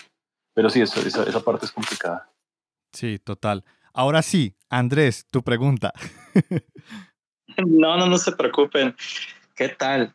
Ahí va. La pregunta es, ¿qué tan cierto es que existen sistemas automatizados donde tú recibes todos tus currículums y estos van generándose como un ranking donde te va diciendo, ah, mira, este currículum que se recibió tiene un noventa y tantos por ciento de match, ¿no? Lo comento porque cuando yo estaba desempleado y estaba desesperado, alguien me dijo, mira, es un currículum por cada una de tus especialidades para que esos sistemas automatizados tengan un mejor ranking. Porque en pláticas con colegas hay gente que dice, yo no voy a perder el tiempo viendo el 90% de los currículos, solamente voy a ver el top 10, ¿no? Entonces, si un, un CV enfocado en marketing, otro de SEO, otro de UX designer y otro de UX research, ¿no? Y me dijo, mira, si no es ese tema automatizado, hay gente que, así como lo que tú haces en SEO, no escanea la información, que vea esas palabras mágicas que esperan ver para que vean que tú eres el usuario que hace match con esa posición. Y ya para cerrar la idea, después me pasó esa persona un post de Reddit, una usuaria que evidenció que su currículum sin nadie que supiera sin nadie que tuviera un background técnico dijera, wow, es increíble el currículum porque es una persona que trabajó en, en Google, en Microsoft, etcétera. Pero toda la información era bullshit porque decía la persona que eh, programaba en base de datos Voldemort, Charizard, que puso cinco ingenieros a minar criptomonedas en los servidores y aún así recibió entrevistas de, de empleo de Notion, Atlassian y muchas empresas importantes, ¿no? Entonces, así rápidamente, ¿qué tan cierto es que estos sistemas automatizados ranquean los perfiles? Y pues el tema, ¿no? De, de esas palabras mágicas, porque eh, se dice que hay algunas personas que solamente leen ciertos currículums y como que dicen, ah, esa persona trabajó en tal empresa, hay que llamarle, ¿no? Más por eso. Ok, bueno, por lo menos en la empresa donde yo trabajo, es, dejan una semana abierto el cargo, una semana. Y solamente escogen las 25 primeros currículums que aplicaron, no más. Y no lo escanean por estas herramientas porque sí las tienen. De hecho, en la empresa donde yo me encuentro, sí las tienen, pero solo escanean esas 25. Y esas 25, hay dos reclutadores. Un reclutador agarra el top 10 y el otro agarra el top 15 y hacen un escaneo visual y eligen. Porque la herramienta se puede equivocar y puede descartar personas que de pronto sí eran buenas. Entonces, también hacen como ah, pasan por un proceso humano. No he visto el de Reddit, pero tampoco es que una máquina te descarte completamente, pero sí es cierto que las usan para poderlas evidenciar y sobre todo los reclutadores ya entrenan el ojo para encontrar rápido lo que están buscando. Por eso yo prefiero organizar las, los currículums y redactarlos y tomarme el tiempo realmente, no hablar bullshit, no, pero realmente de intentar venderme lo mejor que puedo, de nuevo, sin inventar, sin hablar tanta bobada con respecto al cargo al cual estoy aplicando, ¿sí? Entonces, esa sería mi respuesta. Y Héctor estaba alzando la mano. Dale, Héctor. Sí, bueno, primero, viendo lo, lo de Reddit, eh, uno, sabe que en Reddit se puede encontrar cosas que a lo mejor ni son ciertas, ¿no? Y a lo mejor era nomás una, una broma o algo. Yo hasta donde sé, no tengo confirmado si es real o si es cierto. Lo que sí es que el caso dice que muchos reclutadores contactaban a esta persona porque veían que era muy atractivo el currículum por los keywords. Pero bueno, ese es tema aparte. Respecto a los sistemas automatizados, sí existen, ya ahorita Joao nos lo confirmó, y les puedo decir que cuando yo trabajé en recursos humanos, pues me apoyaba de, de portales de empleo como OCC, como Computrabajo, Indeed, etc. Y estos mismos tienen esos filtros que te muestran y te dicen, este candidato tiene un match del tanto por ciento. No sé cómo funcionará el algoritmo por debajo, si es por keywords, por eh, los, los parámetros que tú pones de preferencia para buscar candidatos, porque cuando tú, tú publicas una vacante, tú le puedes poner cuál es tu preferencia, ¿no? Independientemente de lo que aplique la gente, lo cual es horrible porque luego te encuentras con filtros como eh, género, edad, etc. Y también hay un caso muy famoso, que es lo que quería mencionar más que otra cosa, en el que Amazon fue señalado por utilizar estas herramientas, las cuales tenían un fuerte sesgo en contra de las mujeres. Entonces, mujeres que aplicaban tenían una menor probabilidad de ser reclutadas a comparación de los hombres. O sea, se demostró que la herramienta tenía ese sesgo de género, pero era algo automatizado. Entonces, nada más también hay como para pensarlo. Pero en conclusión, sí, sí existen esas herramientas. Sí, total, vale. Ojalá que te quede claro y sí, tienes que, por eso doy todos estos consejos, o dimos hoy estos consejos para que todos ustedes pues evidencien y se lleven ideas y trabajen un poco más sus, sus currículums. Quiero agregar algo, quiero agregar algo antes de darle la palabra a Silvana. Y es que en mi caso, yo siempre me pongo un número de fracasos más que de éxitos. ¿Qué quiere decir esto? Cuando yo aplico a los diferentes puestos de trabajo, yo me pongo la meta de aplicar a 20 puestos para que no me llamen. O sea, yo necesito cumplir 20 para que no me llamen. O necesito cumplir 50, pero que no me llamen. Ah, me llamaron de uno, entonces no me sirve ese, tengo 49, vuelvo y envío uno para tener 50 que no me llamaron. Con, ese, con eso en mente, créeme que vas a sentir un alivio y un descargue de estrés cuando empiezas a cambiar la métrica, cuando le das la vuelta. ¿Por qué? Porque cuando tú empiezas a enviar currículums, tú esperas que te contacten rápido y lo más probable es que tú entres en un pipe. Puede que no hayas hecho match con ese, mm, con, e, o, no hayas hecho el suficiente match con ese puesto, con ese cargo al cual estabas aplicando, pero las empresas tienen sus bases de datos y puede que hayas hecho match con otros y ese cargo se vaya a abrir más adelante. Entonces, por eso no te llaman o por eso se, se dilata. Y me ha pasado. Entonces, yo mm, prefiero poner al revés, una meta al revés, decir, listo, voy a enviar 30, pero van, van a ser 30 que no me van a llamar. Si me llaman de una o me escriben, entonces definitivamente tengo que, volver a enviar una más para poder cubrir esa que sí me llamaron. Entonces, eso le quita a uno una carga. Y lo segundo es que cuando me contactan, yo aprovecho y respondo de la mejor forma posible en un texto pequeño, pero que también me ayude a venderme. No solo cuando me dicen, eh, me envían todo un texto diciéndome que les gustó mi, mi perfil en LinkedIn, que si por favor les puedo enviar el, el currículum en PDF. Entonces yo intento venderme, respondo, muchas gracias, tal, bla, bla, bla, e intento venderme ahí y envío el, el file, ¿listo? O a, nivel de correo electrónico, el subject, intento que también de alguna forma pues esté toda mi información y en el cuerpo me intento vender un poco, no simplemente ahí le va, no, o sea,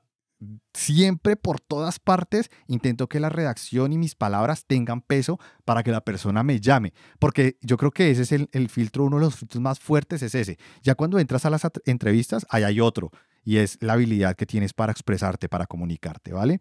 Entonces, ahora sí, Silvana, tu turno, tu pregunta. Hola, Yao, y a todo el público. Eh, soy Silvana, eh, te hablo de acá de Argentina, de, de la Patagonia. Ah, qué bien. Em, sí, bien del sur, bien con frío. Este, bueno, te cuento un poquito lo mío y después voy a la pregunta si puede ser. Este, bueno, yo soy eh, abogada, este, me dedico un poco a lo, en realidad soy especialista en penal o criminal, depende del país donde estén. Y este, bueno, después hice un giro y ahora estoy estudiando para analista de sistemas, eh, es como la mitad del camino de ingeniería en informática. Eh, lo digo porque no sé cómo son las carreras en los distintos países, pero bueno. Y eh, bueno, y ahora voy a hacer como un curso en Digital House que pertenece a Mercado Libre. no sé si ustedes lo conocen a Mercado Libre. Y mm, bueno, digamos, lo que me está gustando mucho es lo que es eh, Data Analytics. Em, el tema, bueno, a veces en la, universidad estamos bien, ya vi Python, ahora veo Java, bueno, es como que, eh, digamos, como que nos preparan bien, porque bueno, siempre el título para mí es, desde mi punto de vista, es importante porque, bueno, ese concepto lo tengo muy, muy debajo de la piel y mm, bueno, mi pregunta es puntualmente, a veces digo, bueno, eh, termino este curso que vamos a hacer un proyecto en equipo, qué sé yo, y, este, y vos decís, bueno, después competir con un montón de gente, o sea, a veces tengo como un miedo, entre comillas, de decir, encontraré trabajo. Eh, es un poco, no, no, sé cómo encajar la, la pregunta, pero bueno, es más o menos así la, la idea. No sé si me entendés ya, boludo. Sí, Silvana, sí te comprendo. Porque yo para los abogados les comparto un link que es de la Harvard University, está en edX, tiene un costo, igual lo puedes hacer gratis, pero tiene un costo este, se llama Computer Science for Lawyers y es cómo aplicar o cómo aprovechar tus conocimientos en derecho a través de la tecnología y te dan como una guía de estudio un poco mejor. Y para mí, es un excelente curso que complementa excelente el perfil de un, de un abogado cuando está pasando a, mm, cuando está pasando al mundo de la tecnología. Y ya ahora sí para responder tu pregunta, esa sensación no solo tú la tienes, o sea, todos, inclusive los que iniciamos en este mundo, la tenemos. ¿Será que somos lo suficientemente buenos? ¿Será que vamos a entrar? ¿Será que va a ser match? ¿Será que me va a ir bien en la entrevista? ¿Y mi edad? Y, mi experiencia y mi conocimiento. ya tenemos muchísimas dudas. Yo, yo he aprendido algo y, y es aplicar la de Hulk. Y es, ya sí sabemos que siempre vamos a tener eso, aprender a vivir con ello. ¿Sí? Así como Hulk. Simplemente digo, ah, si voy a ser impostor, pues lo voy a hacer bien y voy a aplicar a cargos donde mi match currículum con el job description de la oferta sea de un 20%, no me importa, aplico. Y si paso, pues bueno, me eligieron por algo y daré lo mejor de mí en ese empleo. O sea, ya sencillamente me lanzo, dejo esos miedos, em, eh, que dejo, no, ya no dejo tanto que me afecten, aún los tengo, pero ya por lo menos aprendo a manejarlos, aprendo a controlarlos, ¿vale? Esa es como mi recomendación, lo que yo hago. Ahora, de pronto aquí Héctor y Andrés si nos pueden dar de pronto una desde su perspectiva. Claro, el, consejo que yo hago es muy bueno. Yo daría uno diferente y es apoyarse de la comunidad. En Argentina hay una comunidad enorme y muy, muy buena de profesionales en tecnología. Entonces, seguramente si a ti te gusta la parte de Data Analytics, va a haber alguna comunidad, va a haber personas que te pueden ayudar. Eh, y te pueden ir orientando. Entonces, la comunidad es, un, es una gran palanca para, para eso. Entonces, apoyarnos de ellos. Sí, muy cierto. Entonces, nada, no sé si Silvana te queda un poco más tranquila o te dejamos más confundida con las respuestas. No, quedó muy, muy claro. Este, en realidad, digamos, eh, yo es como que eh, ahora siento como un divorcio con la, con la abogacía, es como que, no es que la detesto, pero bueno, es como que me cansé y a veces, eh, además, bueno, soy la hija de un ingeniero, entonces como que a mí siempre lo tecnológico y siempre, bueno, es ingeniero en petróleo, pero es siempre, digamos, la industria, todo eso estuvo como muy cerca mío.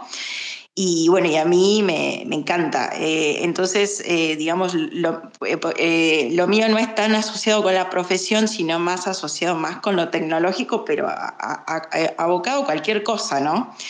entonces es más un poco la, la dirección que quiero tener. Data Analytics es como que me, es una idea que me, me gusta bastante porque, bueno, el tema de los, bueno, obviamente la información y qué sé yo, es como muy relevante y cada vez más importante lo que es Big Data y eso. Eh, pero bueno, es eh, lo que es el miedo, entre comillas, que te decía Yao y, a Héctor, ¿viste? Es como que, bueno, uno a veces eh, entras a algo nuevo, a mundos nuevos y vos decís, me querrán, me aceptarán, o sea, ¿seré buena? Eso es un poco la, la, inquietud que, tiene, que, que, uno tiene, ¿no? Y como decís vos, bueno, en realidad la tenemos todo, bueno, entonces ya me siento un poco más acompañada. Pero sí, sí, sí, gracias, gracias. Eh, y muy lindo el space que hacen y, gracias por, por, toda la info.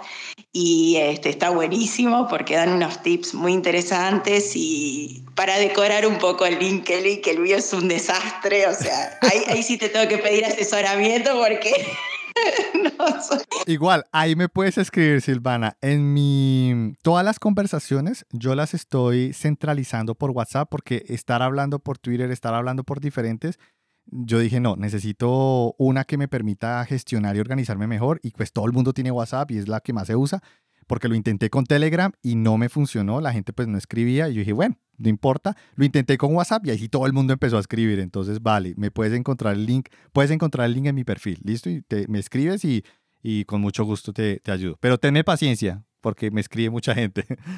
Genial, gracias. Entonces, vamos a continuar entonces, Ricardo, te toca. Dale. Hola, muy buenas noches. Gracias por el space. soy de, de Colombia. bueno, daré un poquito de como de background de mi situación. soy desarrollador móvil, más que todo en Android, desde hace como unos tres años más o menos. Y me he dado cuenta que a la hora de aplicar a entrevistas me hace falta mucho esa parte como de patrones de diseño, arquitectura de software. Entonces me pasa que de pronto mi currículum está bien, como que hablo mucho de que de mis habilidades como desarrollar Android, eh, digamos que si construyo una interfaz lo hago súper rápido por pues los años de experiencia que tengo en eso. Eh, manejo muy bien Java, Kotlin, todo lo que es acerca del lenguaje. pero me falta mucho ese componente como de, de arquitectura, organización, en dejar de pronto el código espagueti, en pruebas unitarias, en toda esa parte, ¿verdad? Entonces mi pregunta va más orientado como que a si me pueden dar como una especie de tips o algún, no sé, alguna especie de documentación o algo para cómo mejorar eso, ya, porque siempre cuando, digamos, estoy en un proceso de selección, en esa parte es lo que mi, mi punto más flojo, mi punto débil, ya, esa es más que todo. Muchas gracias. Vale, Ricardo, no sé si quiera Héctor lanzarse a contestar esta. Ándale. Em, pues mobile no es mi área de especialidad y con lo que mencionas me hiciste recordar algo, porque dio la casualidad de que dirigí un curso de Platzi que me pareció súper, súper interesante y que a lo mejor te puede ayudar a subir de nivel. Y es el curso de Clean Architecture para Android. Ese curso aborda muchas de las cosas que tú mencionas. Entonces, valdría la pena que le, que le des una revisada si es que tienes acceso a la plataforma o también buscar documentación orientada de Clean Architecture para Android, porque pues es lo que yo vi que puede servir bastante. Eso lo, lo menciono desde, desde em, el punto de vista que tenía, ¿no? Porque definitivamente no es mi área. Vale, respondo yo entonces también desde mi punto de vista. Yo soy arquitecto, pero cloud. Y la única forma de volverse bueno es practicando. Yo intenté volverme bueno leyendo bastante. Obviamente aprendí muchísimo, pero cuando fui a la práctica me doy cuenta que hay que aprender a manejar estos puntos de conflicto, ¿sí? Cuando estás construyendo una arquitectura, que si haces una cosa dañas otra o la otra no va a rendir o se va a ver afectada por la decisión que tomaste en el primero, la forma en que lo construyes, que va primero, que va segundo, todo ese tipo de cosas a nivel de arquitectura, la única forma en que tú vas agarrando experiencia es practicando, no... Yo sé que hay varios recursos, pero en este momento no se me ocurre así uno que tú diga, si haces este, por lo menos te ayuda a avanzar. La mayoría son libros, la mayoría son textos que lo, te construyen un ambiente demo donde todo funciona, pero cuando vas a llegar a la realidad, pues ahí todo se revienta. Entonces, mi recomendación es que empieces a aplicarlo y obviamente que tengas los conceptos claros, que eso es importante a nivel teórico. Yo lo aprendí al comienzo así y después cuando lo fui a aplicar me di cuenta que no se podía aplicar de la misma forma en la teoría. Yo preferí, hubiera preferido aprender al revés, desde el punto de vista técnico, ver cómo, se cómo funciona y después pasar a la teoría, cómo se redacta, cómo lo, cómo lo explican. Y de esa forma me hubiera creado, o yo creo que me hubiera creado una, una, eh, una, una, un mejor argumento en su momento y no hubiera patinado y no hubiera perdido tanto tiempo. Hubiera sido un poco más rápido. Pero es mi apreciación, mm, es como mi recomendación, ¿vale? Em, vamos a continuar con Pamela. ¿Qué tal? Buenas noches. Eh, bueno, yo soy de Argentina, estoy también un poco como Silvana y con dudas de, de cuándo estoy lista y bueno, estudio un tema más y otro tema más y bueno, sigo con las dudas, digo, bueno, cuando termine me pongo con, con el CV, con el LinkedIn y bueno, con el portfolio y medio se me genera una confusión y tenía dos consultas. Eh, una es el, el portfolio. ¿Eso va directamente en el LinkedIn o lo tengo que pasar si me lo solicitan o va en el currículum? Esa parte no, no me queda clara. Y la otra, no sé si es eh, para, este, eh, para este tema, digamos, para este space, pero estoy un poco perdida con los proyectos, o sea, ya no tengo experiencia laboral, ¿Y qué proyectos? Yo apunto, bueno, estudié eh, Java y ahora estoy con Python y, y me gustaría enfocarme en la parte de backend. Eh, digo, ¿qué, ¿qué proyectos por ahí o, qué cosas debería saber un backend para postular un empleo? O por ahí algún proyecto, porque la verdad que todos los que busco en YouTube y eso están orientados a frontend. Eh, bueno, y eso sí me lo pueden responder también. Gracias. Vale, Pamela. Em, Andrés, que no te, no te ha dado la palabra, adelante, ayúdanos con esa, con esa pregunta. ¿Cuál de todas las preguntas fue? Ah, bueno, lo primero creo que fue lo del, eh, lo del portafolio, ¿cierto? Eso sí, lo del portafolio, dale. Eh, no, no necesariamente tiene que estar eh, directamente en el LinkedIn. puede ser un, tal vez una página que tú tengas aparte en los muchos opciones de dominios gratuitos, perdón, de hosting gratuitos que hay ahorita. Incluso en GitHub se pueden crear los, proyectos. Obviamente depende del tipo de proyecto que se vaya a hacer. En el caso tuyo que es que perdón, que es backend, especializado en backend. Eh, lo que más se usa en backend, pues dependiendo los proyectos, pero en cosas básicas es, por ejemplo, un API REST, cómo hacer un API REST, algo relativamente sencillo, hacer un API eh, donde tú le sirves em, URLs para que los de frontend puedan comunicarse con ese API. Eh, le puedes montar una capa de seguridad, le puedes montar autenticación, como todo el sistema que está eh, en la parte de atrás, también puedes hacer un, dentro de ese mismo API puedes hacer una conexión con el CRUD a una base de datos, puede ser MongoDB, puede ser MySQL, SQL Server, eh, no sé. Entonces ahí se va complejizando y se va, se va conectando con todas esas capas que manejan la parte de los backend. Ahora, si ya se quiere llevar más adelante, eso se puede hacer con, con Python también, no hay ningún problema, o con Java, o con lo que no quiera manejar. Eh, es la parte de Mm, reforzar tal vez la parte de los patrones eh, de, software en, en, ese contexto en específico, es decir, lo que son módulos, cómo hacen los módulos, si el código es reusable, si el código eh, se puede extender, cosas de ese estilo, que ya son un poco más de, digamos, de programación orientada a objetos o programación funcional, depende del contexto en el que uno lo quiera montar. Para cosas, eh, digamos, un proyecto sencillo de backend sería ese no se me ocurre otra cosa así como, como que tenga en la cabeza para, para backend en este momento. Igual se pueden hacer muchas cosas, pero principalmente es como montar ese contexto de, servirse, de poner servicios pues para que lo consuman eh, la parte del front. También puedes explorar el trabajo con Docker, eh, montar imágenes con Docker, eh, digamos crear estos contextos de servir diferentes URLs a través de Docker, levantar diferentes instancias eso también funciona muy bien para los backend. Ya, creo que eso es como por encimita. Genial, Andrés. Y eh, Carlos, el último, dale. Hola, buenas noches. Eh, primero, muchas gracias por el space que están armando. Y pues bueno, primero un poco de contexto también acerca de mi situación. Eh, estudié sistemas como tal y al terminar la carrera entré a un lugar pequeño. somos somos muy pocos en el equipo de desarrollo y por lo mismo me tocó hacer la de Scrum Master, de Product Owner y a la vez de desarrollador. Eh, así que mi pregunta es, eh, ¿cómo meto de la mejor manera a mi CV y cómo vendo de la mejor manera este conocimiento que tengo acerca de Scrum, toda esta parte de pues identificar las, las necesidades, mm, diseñar el backlog, todas las ceremonias que se hacen, qué tan valuado está y cómo podría venderlo de la mejor manera. Genial, Carlos, gracias. Y aquí ya para el cierre se la cedo a Héctor.